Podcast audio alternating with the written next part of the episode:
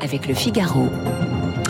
Mon invité euh, ce matin à 8h17, François Gémen, bonjour à vous. Bonjour. Vous êtes euh, enseignant à Sciences Po Paris, vous êtes chercheur à l'Université de Liège et vous êtes surtout spécialiste des questions de géopolitique de l'environnement. Vous écrivez beaucoup pour le GIEC, ce fameux GIEC, le groupe d'experts intergouvernemental sur l'évolution du climat. Déjà, merci d'avoir répondu à notre invitation. Mais merci de m'avoir invité. Si je vous dis qu'hier, à Brest, en Bretagne, on a atteint les 39,3 degrés, c'est un record.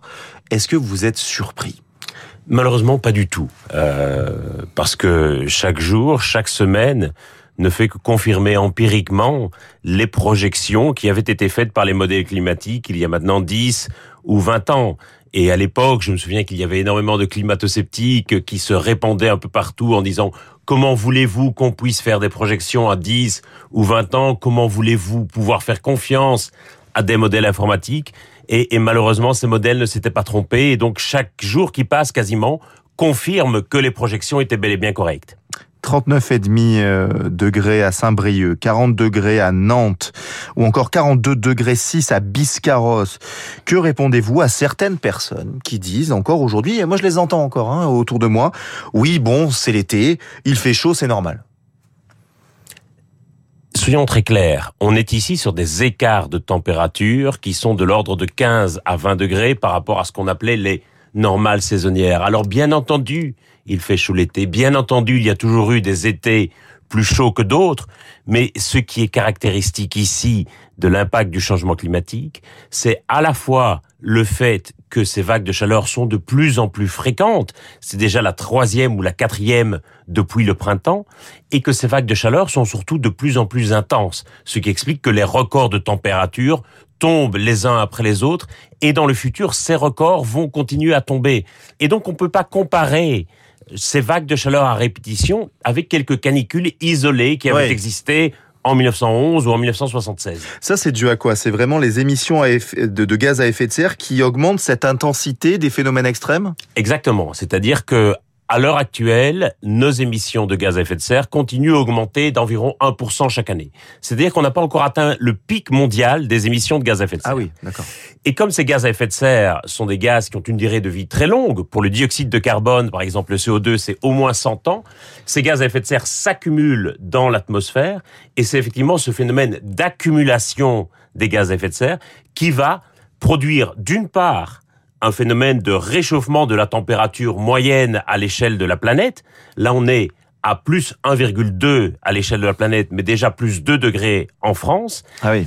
Et à partir de cette élévation de la température moyenne, eh bien, on va avoir des événements climatiques extrêmes à répétition, que ce soit des vagues de chaleur ou que ce soit des inondations comme l'an dernier. Donc vous dites qu'en France, on est déjà plus finalement que la moyenne mondiale. Absolument, la Et pourquoi? température Pourquoi? se réchauffe plus rapidement globalement en Europe occidentale. Alors l'hypothèse qui est émise et qui, je pense, tient la route, c'est à cause d'un phénomène de double jet stream. En d'autres termes, il y a des masses d'air chaud qui sont amenées depuis le Sahara D'accord. et qui ne sont plus repoussées comme elles l'étaient par le passé parce que le nord du continent, euh, le Groenland et la Sibérie, se réchauffent encore plus rapidement. Et donc, ça veut dire que ces masses d'air chaud restent sur l'Europe. C'est ça qui explique que les canicules vont désormais être plus fréquentes, de l'ordre de 3 à 4 fois plus fréquentes en Europe que sur d'autres régions de même latitude. Est-il vrai que notre climat a tellement changé qu'on ressemble de plus en plus à l'Italie? C'est vrai ça? Ah, c'est certain. C'est-à-dire que le fait de la, de la, de- du réchauffement global des températures va faire que les climats vont en quelque sorte remonter du sud vers le nord et ça veut dire que effectivement la France va connaître dans quelques années un climat qui va se rapprocher de celui de l'Italie ou de l'Espagne et puis dans quelques décennies un climat qui va se rapprocher de celui du Maroc ou de l'Algérie. Incroyable. On a tous vu euh, les images de ces méga-feux dans le sud-ouest notamment. Il y a aussi un incendie en Bretagne, en Bretagne où plus de 300 hectares ont été détruits dans les monts d'Arrée. Cela veut dire aujourd'hui qu'aucune région française euh, n'est épargnée? C'est le grand enseignement, je crois qu'il faut tirer. Euh, aucune région française n'est épargnée et tout le monde était surpris de voir des incendies dans le Finistère. Ah oui, oui, les gens étaient ça. habitués à des incendies sur le pourtour méditerranéen. Déjà, les incendies en Gironde avaient surpris, ceux dans le Finistère davantage encore. Ça pose aussi une question de la répartition des moyens. Traditionnellement l'été, les sapeurs-pompiers des départements du Nord prêtaient main forte aux sapeurs-pompiers des départements du Sud. Mais le problème, c'est que si les feux se déclarent aussi dans le Finistère, peut-être demain dans le Pas-de-Calais, eh bien, on peut imaginer que les sapeurs-pompiers des départements du Nord n'aient plus de main-d'œuvre à prêter aux départements du Sud parce qu'ils seront eux-mêmes en train de combattre les incendies. Et c'est là où une vraie nécessité d'investissement des pouvoirs publics dans l'adaptation et notamment dans les Canadaires. On sait que les pilotes de Canadair, se sont plaints du fait qu'il n'y en avait pas suffisamment, que les pilotes n'étaient pas suffisamment considérés.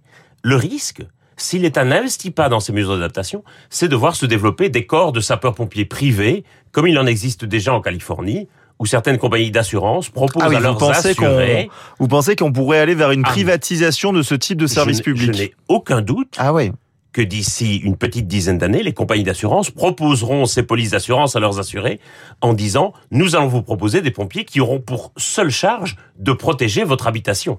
Ah, incroyable. La France est quand même le quatrième pays européen avec la plus grande surface boisée, hein, 17 millions d'hectares de forêt. Alors vous n'êtes pas un spécialiste hein, de la gestion euh, des forêts, mais finalement ça va, ça va dans le sens de, de, de cette, euh, comment dire, de, de, de cette réallocation des ressources. C'est-à-dire qu'il faut mieux gérer les forêts en France aujourd'hui. C'est-à-dire que d'une part, il faut considérer que ces risques d'incendie doivent s'étendre à l'ensemble du territoire et que donc des mesures de prévention contre les incendies doivent aussi quelque part affecter les forêts dans le nord ou dans le centre du pays, et d'autre part que les moyens et que les ressources allouées à la lutte contre les incendies doivent absolument être déployés à plus grande échelle. C'est une affaire de politique d'adaptation. 8h24 dans notre, dans notre interview, est-ce que les, les, accords de Paris aujourd'hui euh, sont euh, respectés? Alors, on rappelle hein, l'objectif des accords de Paris, limiter le réchauffement climatique à un niveau bien inférieur à 2, de préférence à 1,5 degré Celsius, par rapport au niveau pré-industriel. Aujourd'hui, où en est-on? Nous allons atteindre la barre des 1,5 degré et demi de réchauffement vers 2035 environ. Euh, Donc c'est un échec. Donc à ce niveau-là, c'est un échec. C'est-à-dire que le seul moyen d'y arriver encore aujourd'hui, ça serait d'aller rechercher dans l'atmosphère des milliards de tonnes de CO2 et de les emprisonner sous terre, mais on ne sait pas où exactement. Il est encore possible, par contre, d'arriver à 2 degrés, même si c'est un scénario, honnêtement, qui est très très optimiste. Pourquoi est-ce que nos chances d'y arriver sont minces Simplement parce que les engagements que les pays ont pris dans le cadre de l'accord de Paris, aujourd'hui d'une part restent insuffisants et surtout ne sont pas respectés. Ce sont comme des promesses de nouvel an que les gouvernements font à chaque COP qu'ils promettent dans l'euphorie de la négociation et qu'ils oublient dès le lendemain ou pour lesquels ils se rendent compte que c'est au fond euh, irréaliste. Et donc ils sont contraints de promettre sans cesse davantage mais on est aujourd'hui dans une logique où les promesses ont remplacé l'action elle-même et c'est dramatique. Alors comment changer les choses concrètement? Vous qui êtes euh, les mains dans le cambouis, si je peux m'exprimer ainsi. Alors je dirais que on attend sans doute trop aujourd'hui des gouvernements et des COP et qu'il y a une nécessité vraiment de mobilisation, je dirais de plus petits groupes dans les collectivités et dans les entreprises qui, je pense, doivent absolument prendre les devants. Je pense que trop souvent, nous attendons des choses de la part des gouvernements et de l'État, mais le fait est que sur ces sujets, les gouvernements ont plutôt tendance à se placer à la remorque de la population, ont peur de brusquer les gens, de brusquer l'opinion publique, de brusquer les entreprises.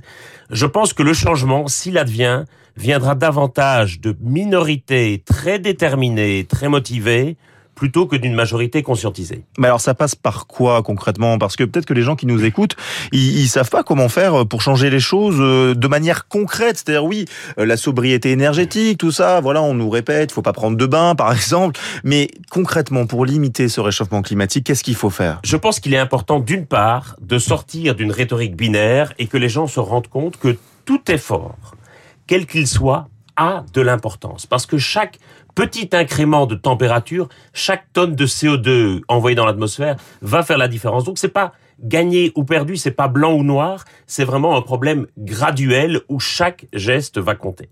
Et puis il y a toute une série de choses que les gens peuvent faire et dont ils n'ont parfois pas conscience. Par exemple, même si je crois que beaucoup sont au courant des petits gestes du quotidien qu'ils peuvent accomplir, je pense que beaucoup n'ont pas réalisé que l'essentiel de leur empreinte carbone, souvent, elle se situait sur leur compte en banque. Ah bon, pourquoi? Aujourd'hui, les banques françaises continuent d'investir massivement dans des projets d'énergie fossile, notamment à l'étranger. Et donc, pour peu que ceux qui nous écoutent aient un produit d'épargne classique dans une des grandes banques françaises classiques, ils financent à leur insu des projets d'énergie fossile Et c'est là, vraisemblablement, que se trouve le plus gros de leur empreinte carbone. Alors, quand vous parlez de projets d'énergie fossile, c'est quoi exactement C'est des projets de gazoduc, des projets miniers, des projets d'exploration dans du pétrole offshore ou dans du gaz de schiste. Sauf qu'on le voit bien avec euh, le problème euh, gravissime de la guerre euh, en Russie, c'est qu'on est ultra dépendant à ces énergies fossiles. C'est-à-dire que le gaz russe, aujourd'hui, on a peur de pénurie, on appelle à la sobriété énergétique. Et c'est notre dépendance à ces énergies fossiles qui crée aujourd'hui une situation de faiblesse et de dépendance géopolitique. Voyez la situation dans laquelle nous nous retrouvons. Vladimir Poutine menace de couper le gaz russe et c'est le branle-bas de combat à tous les étages. Les uns vont chercher du gaz de schiste, les autres rouvrent des centrales à charbon qui sont une catastrophe pour le climat. Alors que si nous avions effectué cette transition énergétique il y a 10 ou 20 ans, comme le préconisait le GIEC, et je m'excuse de que ça fasse un peu, je vous l'avais bien dit, vous voyez. Oui, oui.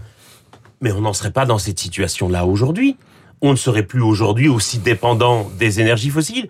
Et ce qui est frappant, c'est d'entendre désormais les spécialistes de défense et de sécurité tenir le même discours que celui des climatologues du GIEC sur la nécessité de sortir des énergies fossiles le plus vite possible. On ne l'a pas fait pour le climat, puissions-nous au moins le faire pour des raisons de paix et de sécurité En 2035, en théorie, l'Union européenne va interdire la vente de véhicules neufs thermiques. Euh, c'est dans 13 ans, c'est pas si loin que ça au final.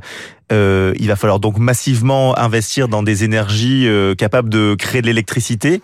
Euh, Est-ce que c'est pas trop tard finalement parce que euh, c'est dans 12 ans? Le, problème c'est que si on n'est jamais de date limite, on a toujours tendance à procrastiner et à reporter au lendemain parce que on a toujours eu l'habitude de faire comme ça. Et donc je crois que le rôle du pouvoir politique, c'est évidemment de fixer des, cadres réglementaires, de mettre des barrières. Encore faut-il s'y tenir. Et on voit que tous les constructeurs automobiles ont embrayé. Je suis prêt à parier que d'ici 5 ans, bien avant 2035, il n'y a plus aucune voiture thermique qui sortira des chaînes de montage.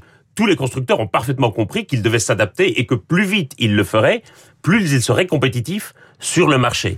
La difficulté, c'est qu'on va pas pouvoir remplacer une voiture thermique par une voiture électrique. Il va aussi falloir revoir nos modes de déplacement et nos modes de mobilité, parce que sinon, effectivement, nous n'avons pas les capacités de production électrique aujourd'hui pour entretenir un parc automobile électrique comparable au parc thermique actuel. Une dernière question, vous êtes enseignant, donc vous êtes prof à Sciences Po, oui. vous êtes donc en face de jeunes probablement un peu plus que la majorité, ils ont 18, 23 ans à peu près. À peu près. À peu près. Est-ce qu'ils ont beaucoup plus conscience? Est-ce qu'ils vous en parlent de, de, de ces choses-là Que voilà, le, le, destin de la planète est, est ah, entre sûr. les mains de, c'est de assez, nous, nous tous? C'est assez stupéfiant. Je fais partie de ces professeurs qui sont stupéfaits de voir comme le niveau des étudiants augmente d'année en année. C'est-à-dire que non seulement ils sont bien davantage conscients de cela, Ouais. mais surtout leur connaissance et leur expertise sur ces enjeux montent d'année en année. Il y a encore dix ans, je pouvais répondre à 7 ou 8 questions sur 10. Désormais, je ne peux plus répondre qu'à 3 ou 4 questions sur 10. Et pour les 6 ou 7 autres, je dois revenir la semaine d'après avec la réponse. Et donc, le niveau de connaissance augmente beaucoup. Mais on ne peut pas parier uniquement sur la jeunesse. Parce bien que sûr, bien sûr. d'ici à ce que ces étudiants atteignent les manettes de, des commandes de l'économie ou de la politique, il s'écoulera encore une génération et c'est précisément cette génération qui a entre les mains la capacité de déterminer quel sera le niveau de réchauffement climatique futur. Merci beaucoup François Gémen d'avoir été notre invité sur Radio Classique. Euh, vous êtes enseignant à Sciences Po et spécialiste des questions de géopolitique de l'environnement. Dans un instant, le rappel des titres.